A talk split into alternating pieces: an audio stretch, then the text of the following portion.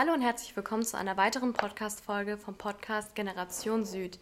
Wir sind drei Schülerinnen der Akademie für Kommunikation und wir führen heute ein Interview. Mein Name ist Sarah Kohlstetter. Ich bin Nagam Alayan. Und ich bin Besa Oral. Unser heutiges Interview führen wir zum Thema Zwangsarbeit in Stuttgart mit Norbert Brotmann. Sie haben sich vorher selbst als Hobbyhistoriker bezeichnet und interessieren sich dementsprechend sehr für die Stuttgarter Geschichte. Welchen Bezug oder haben Sie einen speziellen Bezug zum Thema Zwangsarbeit in Stuttgart?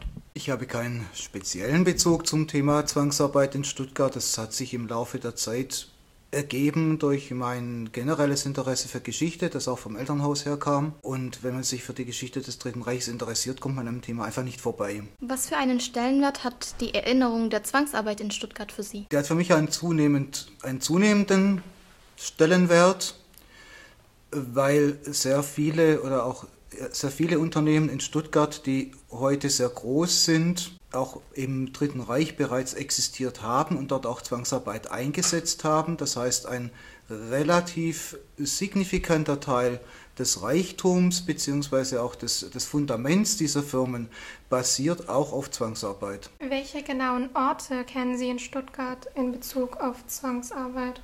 Ich bin im Arbeitskreis Zwangsarbeit des Hotels Silber und äh, führe dort äh, für den Kreis die Liste. Das heißt, wir haben dort jetzt mittlerweile 160 Orte, die wir als Lager bezeichnen, zusammengetragen. Das können sehr äh, kleine Baracken sein, das können auch große Lager sein oder Gasthäuser oder andere Orte. Sie haben jetzt eben das Hotel Silber erwähnt, da waren wir gestern auch äh, in Zuge dieses Workshops. Was genau arbeiten Sie da, also was genau machen Sie dann da? Das Hotel Silber hat einen Arbeitskreis Zwangsarbeit ins Leben gerufen. Ich bin Mitglied in diesem Arbeitskreis. Wie gesagt, mein Hauptbeitrag dort ist, diese Liste zu führen. Und ich habe jetzt auch angefangen, mit dem Stadtarchiv über eine äh, Kartierung dieser Orte zu sprechen. Das heißt also die Sichtbarmachung dieser Orte in irgendeiner Form von, von äh, Internetkarte oder im Internet verfügbaren Karte wird eines der Themen sein, um das ich mich kümmere. Was wären Ergebnisse, dass Sie sich für das Projekt Arbeitsgruppe Zwangsarbeit vorstellen? Wir haben mehrere Ziele ins Auge gefasst. Das prinzipielle Ziel ist natürlich, äh, Zwangsarbeit in Stuttgart sichtbarer zu machen. Wir haben festgestellt, es ist fast gar nicht sichtbar. Es gibt nur sehr wenige äh, Gedenkorte oder, oder Tafeln oder äh, auch Stolpersteine, die darauf hinweisen, auch ein paar wenige. Aber generell ist das Thema sehr, sehr unsichtbar in Stuttgart. Das wollen wir ändern. Das heißt, das eine wird definitiv sein, das äh, Projekt, das wir mit, der, mit dem Stadtarchiv Stuttgart an einer äh, virtuellen Karte arbeiten, die über das Internet abrufbar ist, wo diese Orte eingetragen werden sollen. Das andere wird definitiv sein, dass wir vereinzelt auch Publikationen noch machen werden. Und wir wollen auch eine Webseite einrichten, wo wir dann die Orte auch beschreiben können, sodass es für die für Interessierte möglich sein wird, diese Orte entsprechend kennenzulernen, weil in vielen Fällen sieht man sie eben gar nicht mehr, haben sie sich deutlich verändert, wurden überbaut oder äh, falls noch etwas davon vorhanden ist, ist jedenfalls nicht erkennbar, dass dort Zwangsarbeit erbracht wurde oder Zwangsarbeiter untergebracht waren. Hätten Sie denn ein konkretes Beispiel, wie Zwangsarbeit stattgefunden hat? Man muss hier durchaus sehr unterschiedlich oder, sehr stark differenzieren. Es gab sehr viele Facetten von Zwangsarbeit. Ich kann ein, zwei Beispiele mal nennen.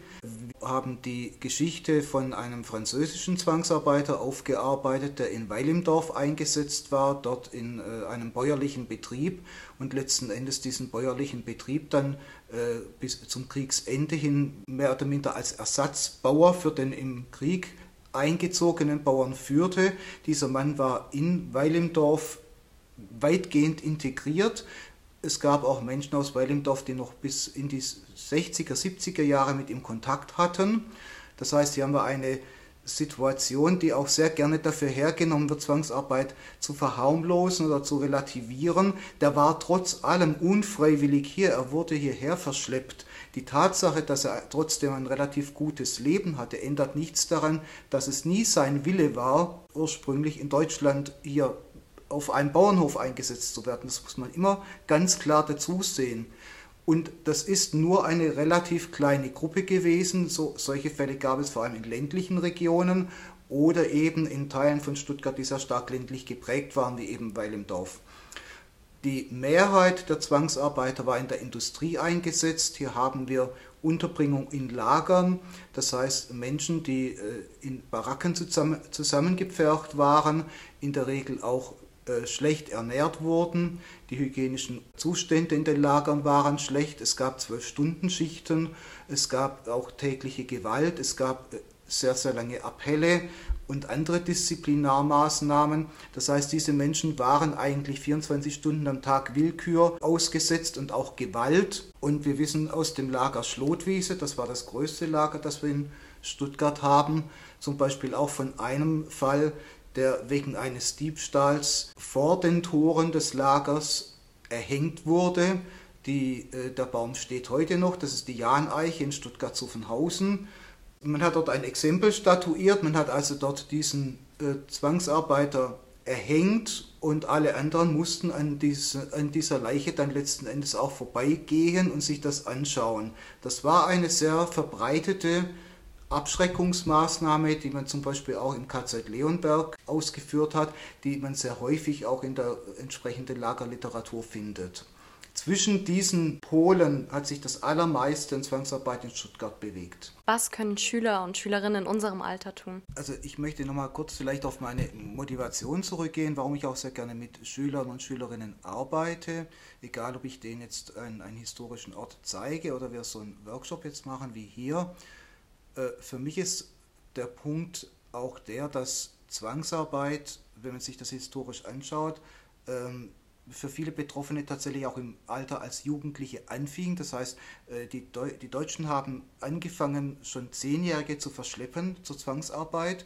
Letzten Endes ist es also ein Jugendthema. Ganz viele Zwangsarbeiter waren Jugendliche.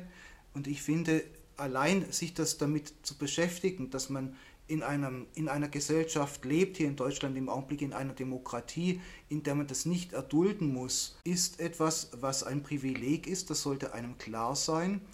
Und ich finde, da ist auch die, dieser Kontrast mit diesem extrem schwierigen und extrem grausamen Thema auch etwas, woraus man vielleicht ziehen kann, wie man sich selbst dann auch positioniert, sei es in, im eigenen beruflichen Werdegang, im Sozialverhalten, im Bereich Toleranz, auch im Bereich, wie man wählt bei der nächsten Wahl, wen man unterstützt oder eben halt auch im eigenen Freundeskreis, ob man vielleicht auch bestimmte Dinge dann doch nicht toleriert und doch nicht darüber hinweg sieht, wenn einer etwas sagt, was in, in, in eine extremistische Richtung geht oder was in Richtung Ausgrenzung geht, weil letzten Endes fing es genau immer damit an.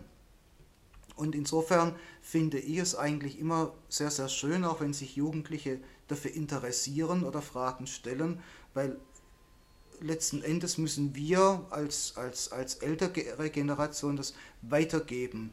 Es ist ein Thema, das wird nicht aufhören, leider, solange wir auch Kriege haben und solange wir Neid haben, ist immer auch die Gefahr da, dass Menschen irgendwo in Zwangsarbeit gebracht werden.